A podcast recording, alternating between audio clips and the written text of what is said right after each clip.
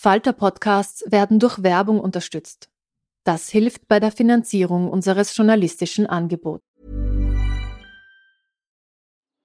Die Erderhitzung ist kein Gefühl, aber mit vielen Gefühlen verbunden. Sorgen etwa oder Angst. Eine Veranstaltung gegen diese Ohnmacht ist Tipping Time, eine Klimakonferenz der Zivilgesellschaft. Von 9.5. bis 11.5. findet Tipping Time in Kooperation von Globe Art, Solektiv und Tangente St. Pölten statt und lädt ein zu Diskurs, Diskussionen und Workshops mit namhaften Vortragenden wie Nikolai Schulz und Friederike Otto. Weitere Informationen finden Sie auf www.tangentesanktpölten.at. Hey there, it's Michelle Norris. I'm host of a podcast called Your Mama's Kitchen. When I travel, I'm usually looking for a way to find a taste of home when I'm not at home. And one of the things I love to do when I am at home is entertain. And Airbnb allows me to do that. When I was in California recently, I rented a house that had a great kitchen. And when we were sitting around the table, we we're all thinking, we're in someone else's house. Someone could be in all of our homes as well. If you have a home, but you're not always at home, you have an Airbnb. Your home might be worth more than you think. Find out how much at airbnb.com/slash host.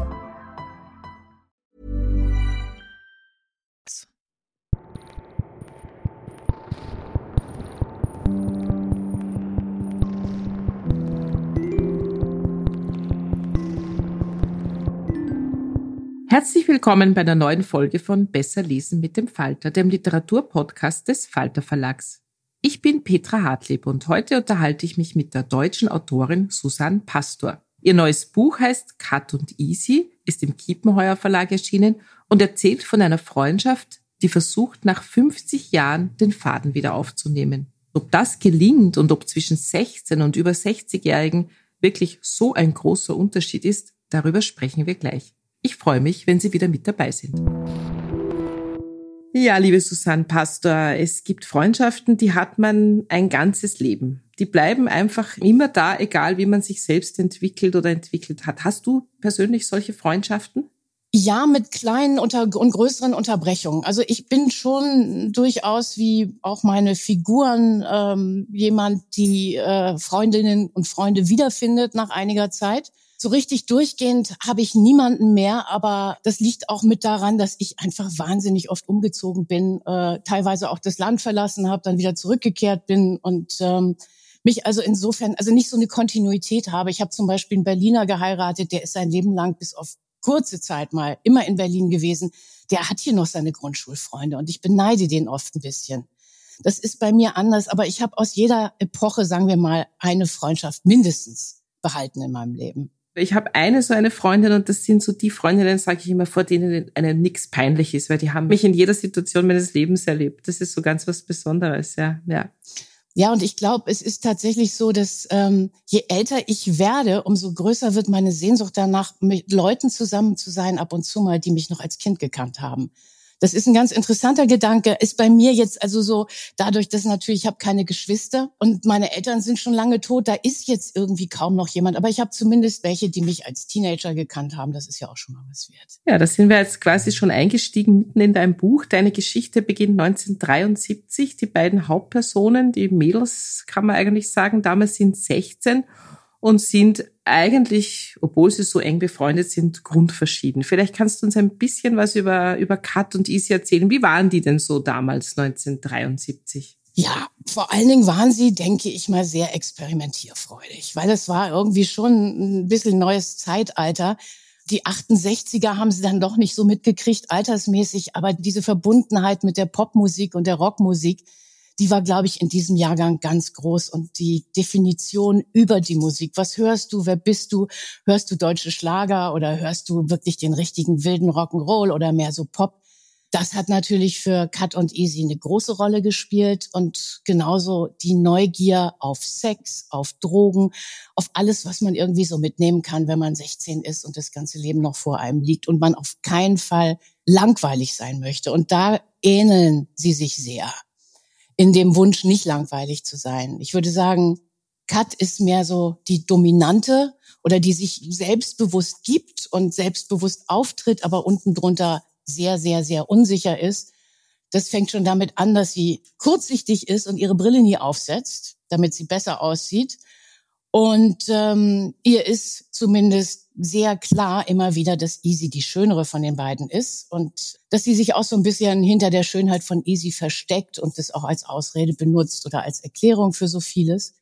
Easy kommt aus einem besseren Elternhaus als Kat, würde ich sagen, und ähm, ist so ein bisschen prinzessinmäßig aufgewachsen, bewundert Kat aber unheimlich und möchte gern so mutig und so stark sein wie sie und lässt Kat vorgehen und ähm, hat aber auf ihre Weise auch faustdick hinter den Ohren, wie man so sagen kann. Ja, das Interessante ist ja, und ich glaube, das kennen wir alle aus unserer Jugend oder aus dieser Phase des Lebens, sie bewundern sich eigentlich gegenseitig. Also die eine möchte immer so sein wie die andere und das finde ich total interessant und das beichten sie sich dann, da kommen wir dann später noch dazu, eigentlich erst ganz spät, im zweiten Drittel des Lebens sozusagen, dass die eine immer sagt, ah, du warst immer die Schöne und du warst immer die Coole und eine wäre so gern wie die andere gewesen, oder?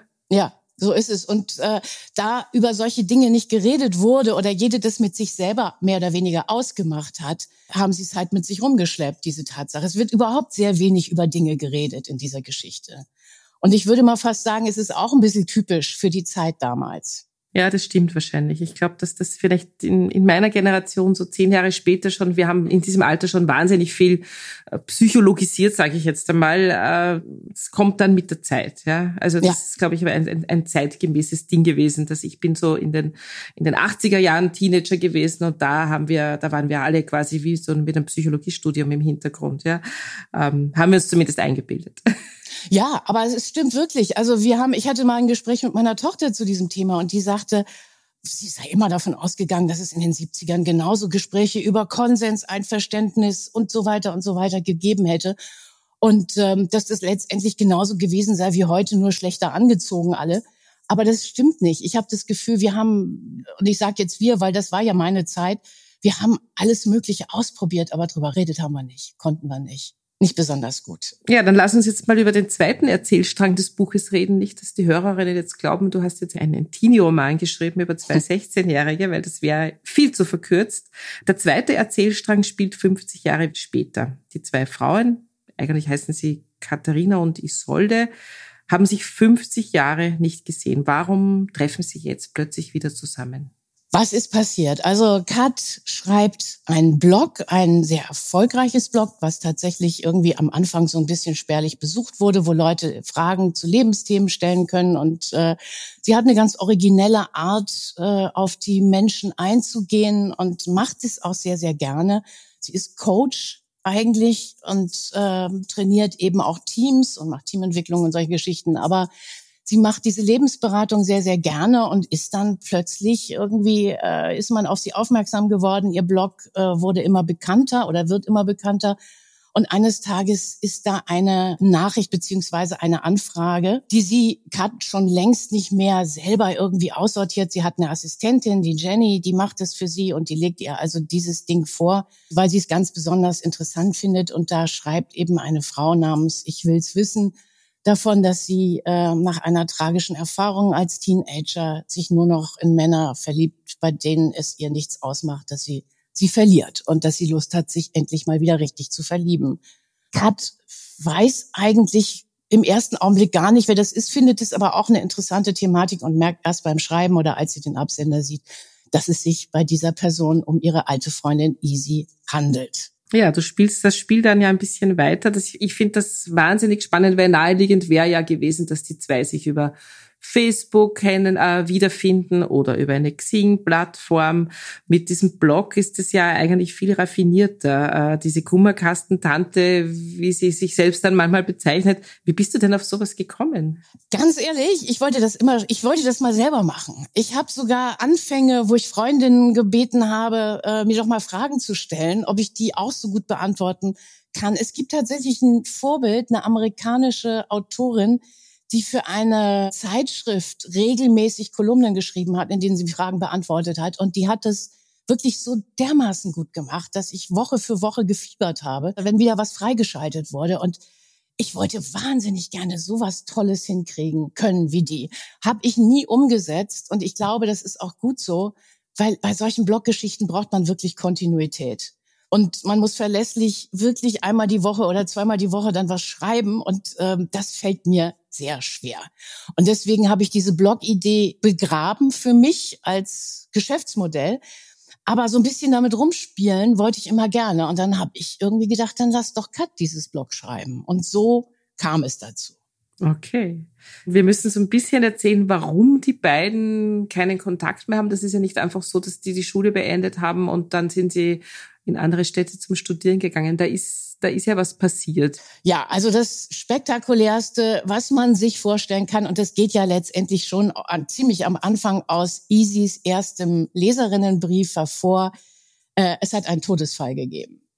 Da ist also ein Mann gestorben, den Easy sehr geliebt hat als Teenager. Und wenn wir dann mit der Geschichte anfangen, dann wissen wir auch ziemlich genau, um welchen Mann es sich handelt, nämlich Fripp ein junger Mann, der mit im Jugendzentrumskollektiv aktiv ist und äh, von vielen verehrt wird, wird, unter anderem eben auch von Kat und Easy. Der Tod dieses Rips wird der Grund sein später, warum sich Katz und Easys Wege trennen. Sie tun es aus verschiedenen Gründen und die haben was mit dem vielen Unausgesprochenen zu tun zwischen ihnen. Rein praktisch gibt es natürlich auch einen Grund, da kann man sich damit herausreden, dass Easy tatsächlich dann von ihrer Mutter, die das Treiben ihrer Tochter mit großer Besorgnis beobachtet hat, dass Easy eben ähm, von der Schule genommen wird und in ein Internat kommt. Und einfach weil Kat sozusagen von Easys Mutter immer wieder so als diejenige ausgemacht wurde, die einen schlechten, einen ganz schlechten Einfluss auf ihre Tochter hat.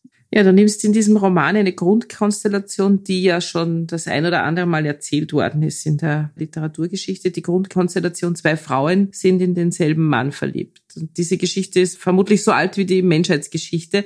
Warum hast du die Idee gehabt, das alles nochmal zu erzählen? Also woher nimmst du sozusagen das Selbstbewusstsein, dass du sagst, so, ich erzähle jetzt nochmal diese Geschichte und ich erzähle sie jetzt ganz anders? Wahrscheinlich, weil ich mir vorher nicht Gedanken drüber gemacht habe, dass das schon so oft in der Weltgeschichte verhandelt wurde. So eine gewisse Unschuld ist ja immer ganz, ganz hilfreich. Und ich denke auch, wie gesagt, also von den Konstellationen, es gibt ja noch eine andere Grundkonstellation in dieser Geschichte. Vielleicht wirst du mich später nochmal danach fragen, dann kann ich das beantworten. Aber ähm, für mich war es nochmal spannend, einfach zu sehen, es gibt noch andere Umgangsformen als ich bin in den verliebt, du bist in den verliebt, ich hasse dich, ich äh, gehe weg, ich versuche dich zu hintergehen, äh, sondern das hat so viele Spielarten. Denn das ist passiert und immer wieder passieren wird, ist überhaupt keine Frage. Und ich fand es jetzt mal ganz interessant und auch interessant, dass letztendlich nicht die Geschichte selbst nur, sondern diese Leerstelle so viel anrichten kann, so viel verändern kann und dann natürlich auch der Teil, der nie erzählt wurde und geteilt wurde dass all diese ungesagten, unausgesprochenen Dinge solche Folgen haben können, wiederum. Ja, man denkt natürlich als Leserin genauso wie Kat und Easy ständig über diese Geschichte nach, was wäre gewesen, wenn Fripp nicht gestorben wäre. Also was, was wäre mit den Mädels passiert? Das genau. weiß man nicht, aber das ist sozusagen die große Versuchsanordnung des ganzen Spiels eigentlich. Ja. Das ist die eine Versuchsanordnung und die andere Versuchsanordnung ist die ganz große, die ich offenbar liebe, weil ich habe das Gefühl, ich komme in keiner meiner Geschichten komme ich dran vorbei. Das ist dieses Wiedersehen nach langer Zeit, weil das ist als Versuchsanordnung wirklich einfach nur perfekt, weil die Leute können nichts anderes machen in so einer Situation, als sich aneinander abzuarbeiten. Und das finde ich wahnsinnig spannend. Immer wieder. Ja, dann lass uns über dieses Wiedersehen gleich mal reden, weil die wollen es genau wissen. Die treffen sich jetzt nicht zivilisiert beim Italiener und trinken ein Glas Wein zusammen, sondern die zwei älteren Damen, kann man jetzt einmal sagen, die sich 50 Jahre nicht gesehen haben und einige Geschichten miteinander offen haben, fahren zusammen nach Griechenland. Wie kommt es dazu? Das kommt dazu, dass Easy doch sehr stark von Anfang an äh, die Initiative ergreift und jetzt auch gar nicht, als sie dann endlich mal telefonieren miteinander und nicht äh, jetzt nur E-Mails schreiben, ziemlich früh vorschlägt, komm, lass uns einfach, ich habe ein Haus auf Kreta, das ist zwar irgendwie nicht besonders schick und ziemlich runtergekommen, aber ich fahre da jetzt demnächst für längere Zeit hin, willst du mich da nicht mal eine Woche besuchen? Und ähm, das ist natürlich auch erzählerisch von meiner Seite, also von der Schöpferinnenseite her, auch eine Maßnahme gewesen, um das nicht in ein Kammerspiel ausarten zu lassen, weil so viel Kaffee können die gar nicht trinken oder Wein beim Italiener, bis diese ganze Geschichte, die ja auch wirklich ihre Zeit braucht, erzählt wird. Kat äh, findet am Anfang, äh, dass sie das eigentlich ja nur macht, um einen Gefallen zu tun und dass sie ihr ja wahrscheinlich doch diese Begegnung schuldet. Mehr erfahren wir nicht, mehr erzähle ich auch zu diesem Zeitpunkt nicht. Und ähm, das ist ja eben auch so ein bisschen dieses Katz- und Maus-Spielen zwischen Kat und Easy, dass das eigentliche Thema ganz lange nicht angesprochen wird. Ja, was du hast einen sehr lustigen Kniff in diesem Buch, denn die beiden hören nicht auf, äh, sich gegenseitig nach wie vor zu schreiben, alles über den Umweg der Jenny, die nach wie vor diese Nachrichten äh, redaktionell betreut. Also die sitzen quasi im gleichen Haus auf Kreta und äh, schreiben trotzdem immer noch ein bisschen über diesen Blog. Äh, ja, das finde ich wahnsinnig lustig und ich habe mir dann aber gedacht, es ist nicht nur lustig, sondern es gibt vielleicht Dinge, die kann man sich nur über die Distanz des Geschriebenen erzählen. Genau das war auch meine Vorstellung, dass das für beide auf eine bestimmte verrückte Art ein sogar einfacher ist, auch wenn es irgendwie ein bisschen bekloppt ist, wenn sie da hinter verschlossenen Türen oder die eine im Garten, die andere im Haus oder umgekehrt äh, sozusagen hintenrum in, in, über als andere Personen, als, als Kunstfiguren über diese Geschichte schreiben. Aber das ist die einzige Möglichkeit, wie sie ihre Sprachlosigkeit überwinden können, die ja noch in der, im realen Leben herrscht, aber wo sie dann doch irgendwie diese ganze Geschichte verhandeln, bereit sind zu verhandeln auf dem Blog und jedenfalls nicht in dem Moment äh, in dem Haus, im Garten auf Kreta. Mich hat das lustigerweise an meine Schulzeit erinnert, weil wir haben uns auch immer Briefe geschrieben, meine Freundinnen und ich, obwohl wir nebeneinander in der Schulklasse gesessen sind. Also das manchmal kann man Sachen einfach nur aufschreiben.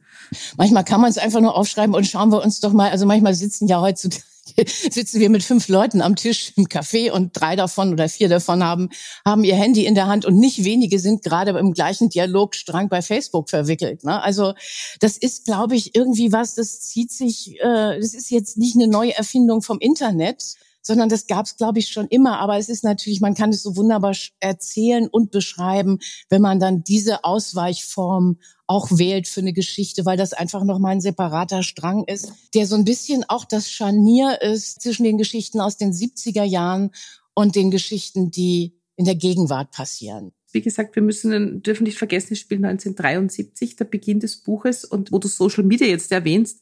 Ich glaube zum Beispiel, dass die Geschichte jetzt anders funktioniert, weil wir die hatten ja damals keine Handys. Also die hatten dann gezwungenermaßen in dieser Dreierkonstellation natürlich auch viele Geheimnisse voreinander, die jetzt die Jugendlichen wahrscheinlich gar nicht mehr haben würden, weil die orten sich ja die ganze Zeit über WhatsApp und was bist du und so weiter, wo bist du, was machst du das hat ja nicht funktioniert. Die haben sich dann einfach nicht gesehen. Die eine hatte Hausarrest, die andere war auf Sprachferien. Das ist eine ganz andere Zeit. Ich glaube, dass die Geschichte jetzt wahrscheinlich anders funktionieren würde.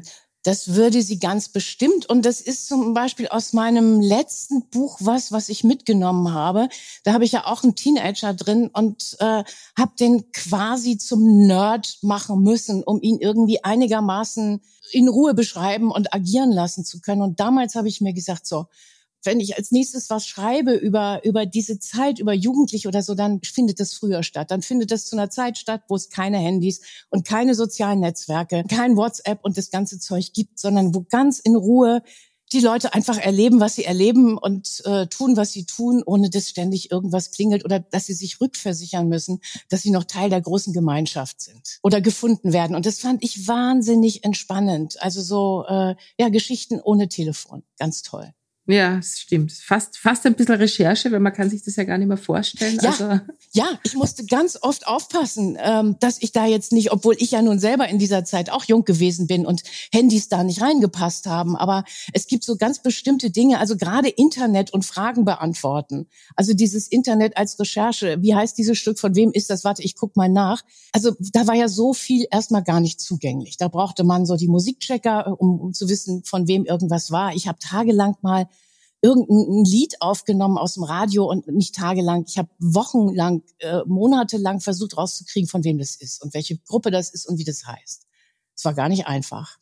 Also ein wichtiges Thema in deinem Buch und das legt sich quasi so über alles drüber. Du hast das ja vorhin auch schon angesprochen. Auch im letzten Buch hattest du einen Jugendlichen als, als, als Protagonisten, also einen Protagonisten. Äh, es geht einfach so darum, dass man eigentlich immer der gleiche Mensch bleibt. Das habe ich für mich so rausgelesen. Es gibt auch am Ende des Buches so einen Satz, der lautet, wir waren jung damals, aber wir waren trotzdem längst die, die wir heute sind. Mhm. Ist das so ein Grundthema von dir und glaubst du, dass das für alle Menschen stimmt? Man kann sich ja ganz, bei manch, manchen Menschen nicht vorstellen, aber bei sich selber natürlich schon. Also ich sage mal so, das, was mir im Laufe der Jahre zurückgemeldet wurde, mit der Selbstwahrnehmung ist das ja immer so eine Sache, aber was mir von anderen zurückgemeldet wurde und gerade nach so großen zeitlichen Abständen, Schulkameraden beim Klassentreffen oder so, ich war jedes Mal erstaunt, wenn es hieß, ja, du hast doch damals schon immer und äh, wieso, das war doch typisch für dich, ähm, dass ich dann doch irgendwann gedacht habe, wow, also da war offenbar schon ganz vieles da. Ich hoffe, dass ich die Bereiche, wo ich durch Dazulernen was besser machen konnte oder geschmeidiger oder so, dass die auch gewachsen sind. Aber ich denke schon, dass so eine völlige Veränderung vom Saulus zum Paulus oder sowas, dass, dass das doch mehr in den Reich, ins Reich der Fantasie gehört und dass wir schon mit 15, 16 doch schon äh, sehr nah dran sind an, an den Personen, die wir bleiben werden. Dass das jetzt so ein Thema ist, das mich das die ganze Zeit beschäftigt, würde ich jetzt eher nicht sagen. Also persönlich immer wieder, ich, ich werde darauf zurückgeworfen. Aber das habe ich jetzt in dieser Geschichte mal äh, so als Prämisse genommen. Aber ich glaube nicht, dass das jetzt so eine übergeordnete Rolle bei mir spielt. Was ich einfach so schön finde, ist, wenn die zwei älteren Damen da im Griechenland im Haus sitzen und eigentlich immer noch genauso aufeinander reagieren wie damals. Es ist immer noch so, dass sie ein bisschen eifersüchtig rüberschauen und irgendwie finden sie sich schon toll. Aber also das, das ist im Grunde das Gleiche wie, wie mit 16. Also das hast du wahnsinnig toll eingefangen, finde ich. Ja, ich glaube ja auch, dass das, ich meine, das ist ja das, was ich im Augenblick, nicht nur im Augenblick, das kriege ich die ganze Zeit mit, du kriegst es auch mit, dieses Ding, der Körper verändert sich. Ähm, ich kann es nicht verleugnen, will ich auch nicht. Es sind bestimmte Dinge, die sich entspannen bei mir, äh, wo ich einfach gar nicht mehr so schnell, so laut, so was weiß ich sein muss. Aber gleichzeitig ist, sitzt doch in jedem von uns so ein, so ein geschockter Teenager und fragt sich, wie bin ich in diesen Körper reingekommen? Wie kann das passiert sein? Weil mein Denken ähm, ich freue mich, wenn ich mal ein, so einen Zuwachs an, an Gleichmut, an Toleranz, an, an Sein lassen, an Gewähren lassen bei mir entdecke. Aber so vieles, was mir im Kopf rumgeht, meine Art Menschen zu betrachten, meine Art Filme aufzunehmen oder Musik, die ist noch so, wie ich sie von 10, 20, 30, 40, 50 Jahren erinnere. Ja, eine Freundin von mir hat das mal auf den Punkt gebracht, die hat in der Früh im Hotelzimmer sich in den Spiegel geschaut und dann hat sie gesagt, ich weiß, ich bin heute so erwachsen. da, war genau. Sie, da waren wir 50. ah, okay. Das Erwachsenwerden hört nie auf. Das finde ich aber auch schön. Also, dass ich praktisch, also das ist jetzt meine Lebenserfahrung, dass ich nicht das Gefühl habe, so jetzt bin ich fertig. Jetzt, jetzt ist alles gut. Jetzt kann's, so, so kann's bleiben. Also ähm, dieses ständig innen drin jung sein bedeutet ja einfach auch, dass es immer noch was Neues zu erleben gibt und zu erfahren und auszuprobieren. Ja, was du gut machst in dem Buch, ist, dass du quasi beide Perspektiven, im Grunde ist es ja, sind es ja quasi zwei Bücher in einem, aber du hast beide Erzählperspektiven und die sind gleichwertig. Also was ich einfach äh, ganz schwierig finde bei Autoren und bei Autorinnen manchmal ist dieses sich ein bisschen lustig machen über diese Teenager-Perspektive, diese Teenie-Dramen, von denen wir oh. so gerne reden. Also, dass das nicht irgendwelche lächerlichen Teenie-Dramen sind, sondern dass das ernstzunehmende Dinge sind, die uns damals damals wahnsinnig beschäftigt und geprägt haben. Ja, und dass die Dramen äh, existenziell sein können. Es muss ja nicht gleich so hart zugehen oder so schlimm sein, wie bei wie es bei Cut und Easy und Fripp dann am Ende war. Aber was ist da für Kummer und Schmerzen und Unsicherheit und alles? Also das ist, das hat sich, äh, das würde ich niemals verharmlosen wollen und auch niemals äh, mit diesem, ja, mit dieser Ironie erzählen wollen, weil nein, das hat schon seine Berechtigung. Deine Bücher handeln alle irgendwie so von zwischenmenschlichen Problemen, von Brüchen im Leben. Äh, solche Themen werden verhandelt. Und ich habe mir dann irgendwann überlegt, als ich das Buch zugeschlagen, wenn du eine Therapeutin wärst, deren Bücher ihre Visitenkarte wären, ich, ich würde dich buchen, glaube ich. Also ich würde hey. dich, ich würd dich als Therapeutin engagieren. Ich glaube, das könnte sich gut matchen. Äh, woher kommt denn bei dir so das Interesse für die Abgründe der Seele oder für diese Brüche im Leben? Abgründe waren schon immer mein großes Interesse. Es gibt so zweierlei Sachen. Einmal, ich bin selber, ich bin äh, Coach ausgebildet. Ich habe also ich könnte 90er, dich buchen. Du kannst mich buchen. ich, ich bin zwar als Business Coach ausgebildet, systemischer Business Coach. Ist irgendwo habe ich mein Zertifikat noch. Ich habe keinen einzigen Tag in dem Job gearbeitet, weil ich die Ausbildung sensationell gut fand und hilfreich fand, aber irgendwie merkte, also gerade im, als Business Coach in das Haifischbecken, vor allen Dingen Akquise. Akquise war so mein Angstthema und äh, ist es heute auch noch. Ich bin nicht gut im Werbung machen. Aber diese Arbeit hat mich wahnsinnig gereizt und dieses, äh, ja, mit Menschen reden, sie reden zu lassen, gar nicht groß was zu machen, ihnen vor allen Dingen zuzuhören und ähm, darauf zu vertrauen, dass wenn ich eine Antwort weiß oder wenn ich eine gute Frage stelle, dass es dann einfach immer hilfreich ist. Das hat mich schon immer sehr interessiert und war immer so ein bisschen Begleiterin. Äh, und dann gibt's dazu noch, dass ich ähm, einen guten Freund habe, der jetzt aber schon steil auf die 80 zugeht und noch immer als äh, Therapeut arbeitet und Gruppen zum Thema Beziehung und Tod, äh, gibt große Gruppen und der ist Engländer und den übersetze ich bei seinen Workshops immer wieder mal aus reiner Freude am Tun ähm, vom Englischen ins Deutsche. Ja, ich finde, wir haben recht viel erzählt, ohne zu viel zu spoilern. Äh, und ich bedanke mich sehr fürs Gespräch und freue mich schon wahnsinnig aufs nächste Buch. Dankeschön, ich freue mich auch. Es war richtig toll mit dir. Bevor Susanne Pastor uns noch eine kurze Stelle aus die Geschichte von Kat und Easy vorliest, hören wir ein paar aktuelle Tipps der Falter-Redaktion. Hallo, mein Name ist Soraya Bechtel. Ich bin Redakteurin beim Falter Morgen, dem täglichen Wien-Newsletter von Falter. Ich möchte Ihnen heute den Jugendroman Chick des deutschen Autors Wolfgang Herrendorf vorstellen. Mittlerweile ist es fast elf Jahre her, als Herrendorf das Buch veröffentlicht hat und damals haben sich die Kritiker vor lauter Lob überschlagen. An mir ist der Hype damals ziemlich vorbeigegangen. Und jetzt, elf Jahre später, ist Chic bereits ein Klassiker und steht auf Listen von Büchern, die man bereits gelesen haben sollte. Und genau so hat meine Schwester eigentlich das Buch auch entdeckt und mir dann wärmstens empfohlen. Chick ist einer von den Jugendromanen, die man genauso gut als Erwachsener wie auch als Teenager lesen kann ähnlich wie Farm der Tiere von George Orwell oder Oliver's Twist von Charles Dickens. Und Herrendorf selbst ist die Idee übrigens gekommen, ähm, als er sein Lieblingsjugendbuch Huckleberry Finn von Mark Twain wiedergelesen hat. In Chick geht es um den 14-jährigen Mike Klingenberg, der in der Schule ein ziemlicher Außenseiter ist und daheim Stress mit seiner alkoholkranken Mutter und mit den Eheproblemen seiner Eltern hat. Eigentlich ist er ein ziemlich genervter Teenager, bis dann Chick in seine Klasse kommt.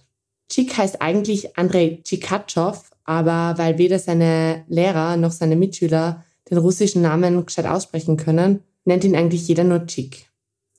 Viel erfährt man nicht über ihn, außer dass er ab und zu betrunken in die Schule kommt und Verwandte in der Walachei hat. Und genau dorthin wollen Mike und Chick dann auch fahren, als Mikes Vater seinen 14-jährigen Sohn zwei Wochen lang allein daheim lässt, weil er mit seiner Assistentin in den Urlaub fährt.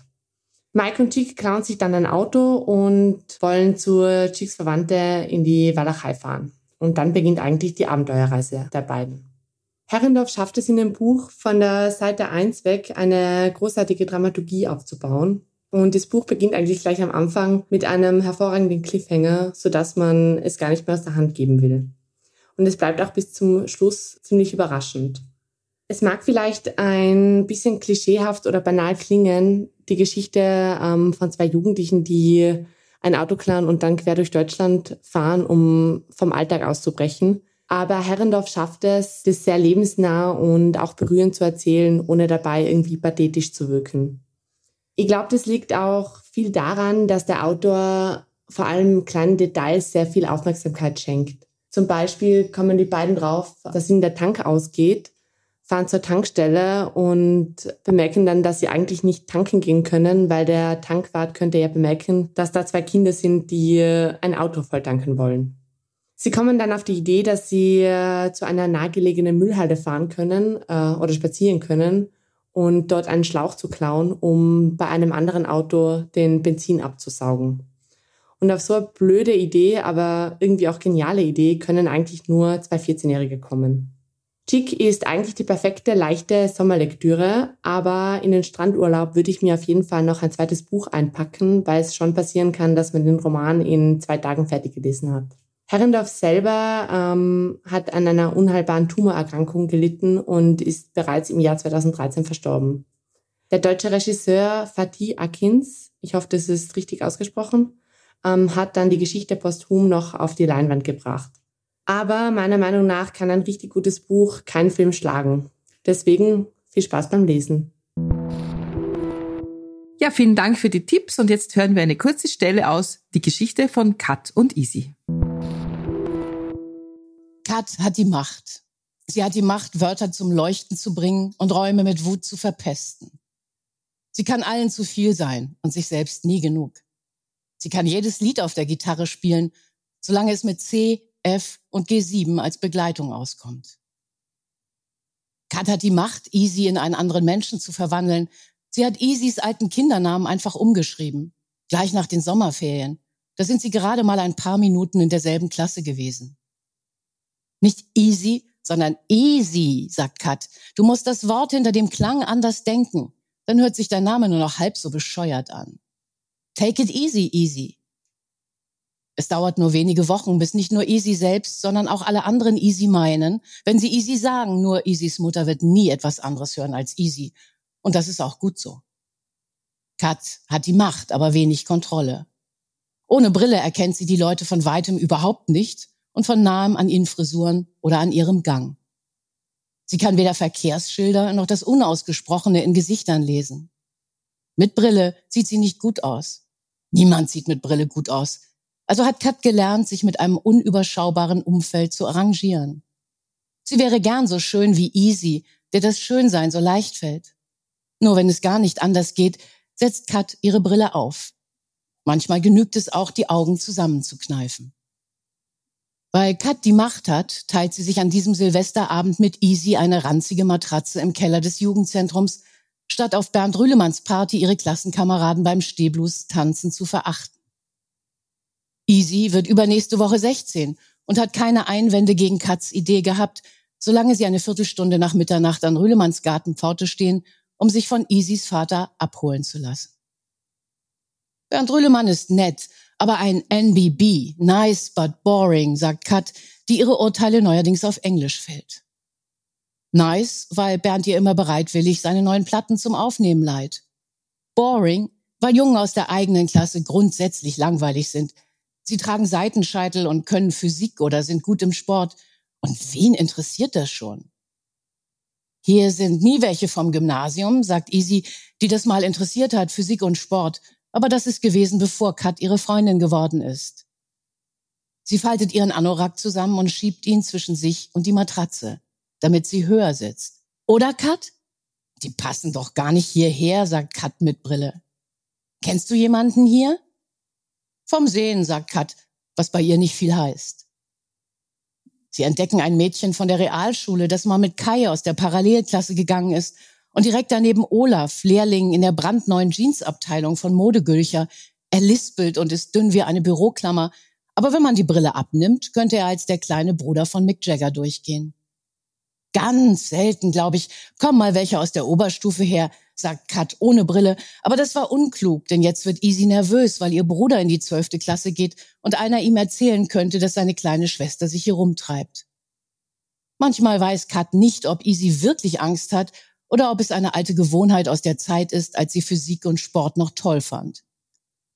Zum Glück hält Easy ihre eigene Angst nie lange aus, denn sie ist innen drin noch neugieriger, als sie außen schön ist. Kat versucht sie zu überzeugen, dass keiner, der an Silvester in ein autonomes Jugendzentrum gehe, etwas mit einem Gründungsmitglied der Schülerunion Deutschlands zu tun haben wolle. Aber Easy schaufelt sich goldene Haarsträhnen vors Gesicht, bis sie von vorn aussieht wie Robert Plant von hinten und Kat ihre Brille wieder aufsetzen muss, weil Easy als Orientierungshilfe ausfällt. Das war's schon wieder mit Besser lesen mit dem Falter für heute. Unser Gast war Susan Pastor mit ihrem neuen Buch Die Geschichte von Kat und Easy, erschienen im Kiepenheuer und Witsch Verlag. Wir hoffen, es hat Ihnen gefallen. Abonnieren und bewerten Sie uns bei Apple Podcast, bei Spotify oder in der Podcast-App Ihrer Wahl. Alle Informationen zu den einzelnen Büchern bekommen Sie auch auf falter.at slash Buchpodcast oder in den Shownotes zu jeder Episode. Alle zwei Wochen gibt es eine neue Folge. Bis zum nächsten Mal.